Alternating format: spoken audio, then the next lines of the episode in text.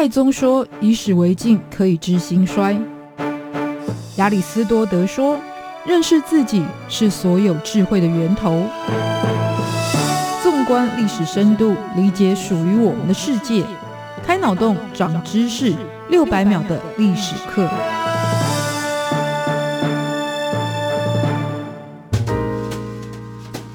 认识过去，才能够掌握未来。欢迎您收听这一集六百秒历史课，我是维珍。曾经在一九九零年代，台湾有一部电视剧叫做《一代皇后大育儿》，因为大受欢迎，所以也让即使不熟悉历史的朋友开始认识了孝庄文皇后这位人物。她出生自蒙古科尔沁部，是成吉思汗的弟弟卓赤和萨尔的后代。在蒙古跟满洲的联姻当中，她嫁给了清太宗，也就是皇太极，成为了妃子。而且她是顺治皇帝的母亲，更是康熙皇帝的祖母。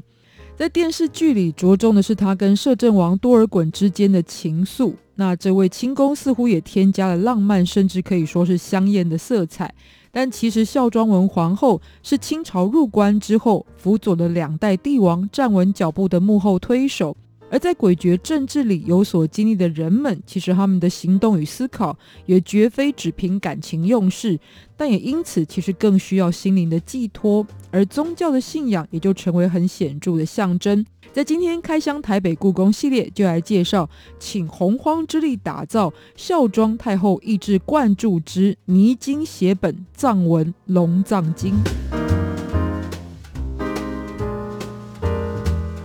龙藏经是属于藏传佛教的经典大藏经当中的一部分，而大藏经是分为甘珠尔跟丹珠尔这两个系列。甘珠尔指的是佛陀在世期间的说教内容，并且由他亲自抄写的文本，主要是提供给信徒可以重复温习。丹珠尔则是指佛陀弟子跟后人对于佛陀的教诲进行解释的论述。而龙藏经其实就是属于佛陀亲自解说的甘珠尔这个系列，当然传世久远，其实也在历代留下许多不同版本的编译。但来自于皇室最具有代表性的，就是在台北故宫收藏，来自于康熙年间制作的泥经写本藏文龙藏经。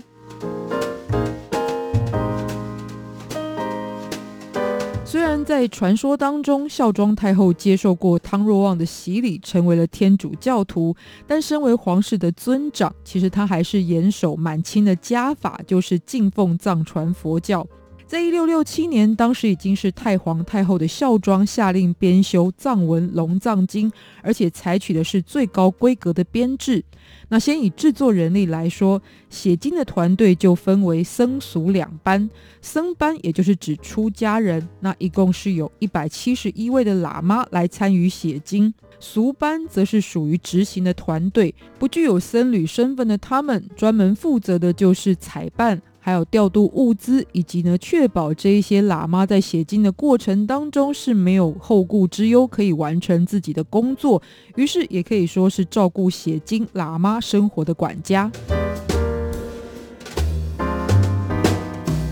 那藏文龙藏经整套设计是有一百零八函，简单来说，你就可以把它想成是一百零八片或者是一百零八页。它是在特制的瓷青铅上面用泥经作为颜料，而且以西藏文字来书写。泥经是用金箔研磨而成，那它的制作成本非常的高，所以呢，最顶级的，也就是在这个龙藏经当中所使用的，其实比纯金还要昂贵许多。而且因为需要的数量非常的庞大，甚至让北方的金箔使用殆尽，最后必须再从南方采买。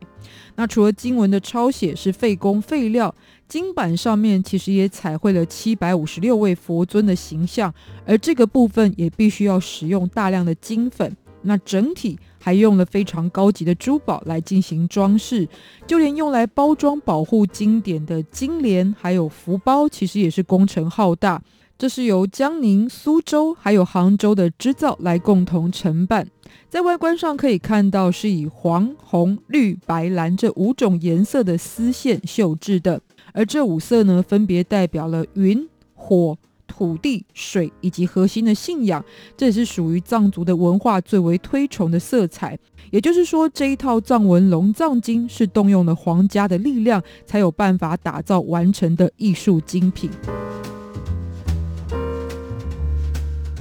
但即使皇家的资本实力相当雄厚，可是满清皇室在编造龙藏经的过程所付出的人力物力，依旧是很难计算的天价。所以，我们就以现代的眼光来进行一个比较，就是在二零一一年的时候，其实台北故宫曾经把龙藏经再次出版成书，而且当时的设计也是非常考究的，运用了像是有防紫外线，还能够抗氧化的金卷印刷。那这当然是属于现代化、更进步，而且更能保存的设计。可是呢，在成本上面，其实它已经省去了在当初要抄写经文的人力物力的部分。但光是这一次版本的设计，就耗资了两亿元台币的成本，而且一套售价是一百八十八万元的新台币。现在呢，其实还可以买得到哦。但是呢，总之，再回到康熙时期原版的泥金藏文龙藏经，光是飞经的部分，其实就消耗了三。三十七万的银两，那以清朝的一两银子大约是一千台币来计算的话，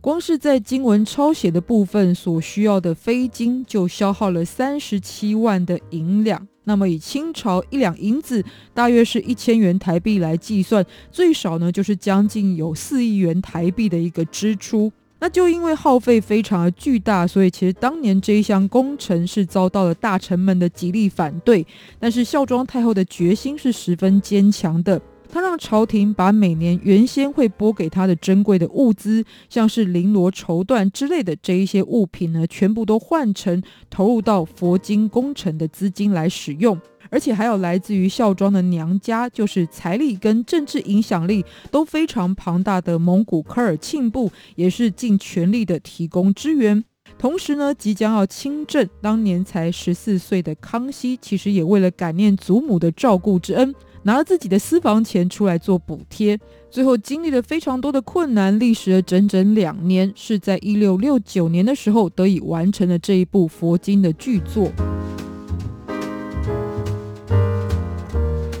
到这样的投入，其实有些人也许认为这是来自于孝庄的迷信，或者是一种执念，甚或是浪费国库的行为。但其实孝庄的背后有他很慎重而且庄严的用意。一来是在最初制作龙藏经的时候，起心动念是出于原本在清朝宫廷里所保存的版本是明朝版的大藏经，已经相当的破旧。那怎么看起来呢？都是对于这样的信仰非常的不尊重，而且都不是很好的象征。再者，康熙即将要亲政，那为了清朝皇室的未来国运能够蒸蒸日上，于是孝庄太后也就力排众议进行了这一次的工程。那孝庄太后历尽三朝，看尽了宫廷政治的各种生态。康熙皇帝本身是少主，登基在他的周围又环伺了像是索尼、鳌拜。苏克萨哈以及鄂必隆这一些早就非常具有政治实力的辅政大臣，所以应该要如何突破，而且最后能够顺利的亲政，也自然是祖母孝庄她期待甚或是担心的事情。而且在当时清朝才刚刚入关不久，那相对于汉族来说，其实还是属于少数的族群。于是，跟其他族群之间的联盟就显得相当重要。那尊奉藏传佛教的经典，就可以结合来自于满清的皇室。西藏的宗教信仰以及蒙古王宫的势力，所以制作龙藏经呢，其实不只是孝庄要靠心灵鸡汤来寻找自己的正能量，其实更具有强化爱新觉罗家族统治的目的，以及要彰显能够贯彻这样子一个功臣，就代表了皇权的独尊之处。在台北故宫就保存了这一部藏文龙藏经，而透过它的呈现，其实我们可以看到，不同于电视剧里只会谈情说爱的大玉儿，而是一位深谋远虑的孝庄文皇后。她的一生牵挂着家国的命运以及彼此共存的民族政策，进一步的就打造了清朝稳定的基础。所以，她具有政治家的智慧跟手腕。而龙藏经背后也呈现了一个属于民族相互尊重的意义，在族群冲突剧烈的今日世界，其实也成为这一位杰出的女性留给现代人的礼物。六百秒历史课，我们下次再见，拜拜。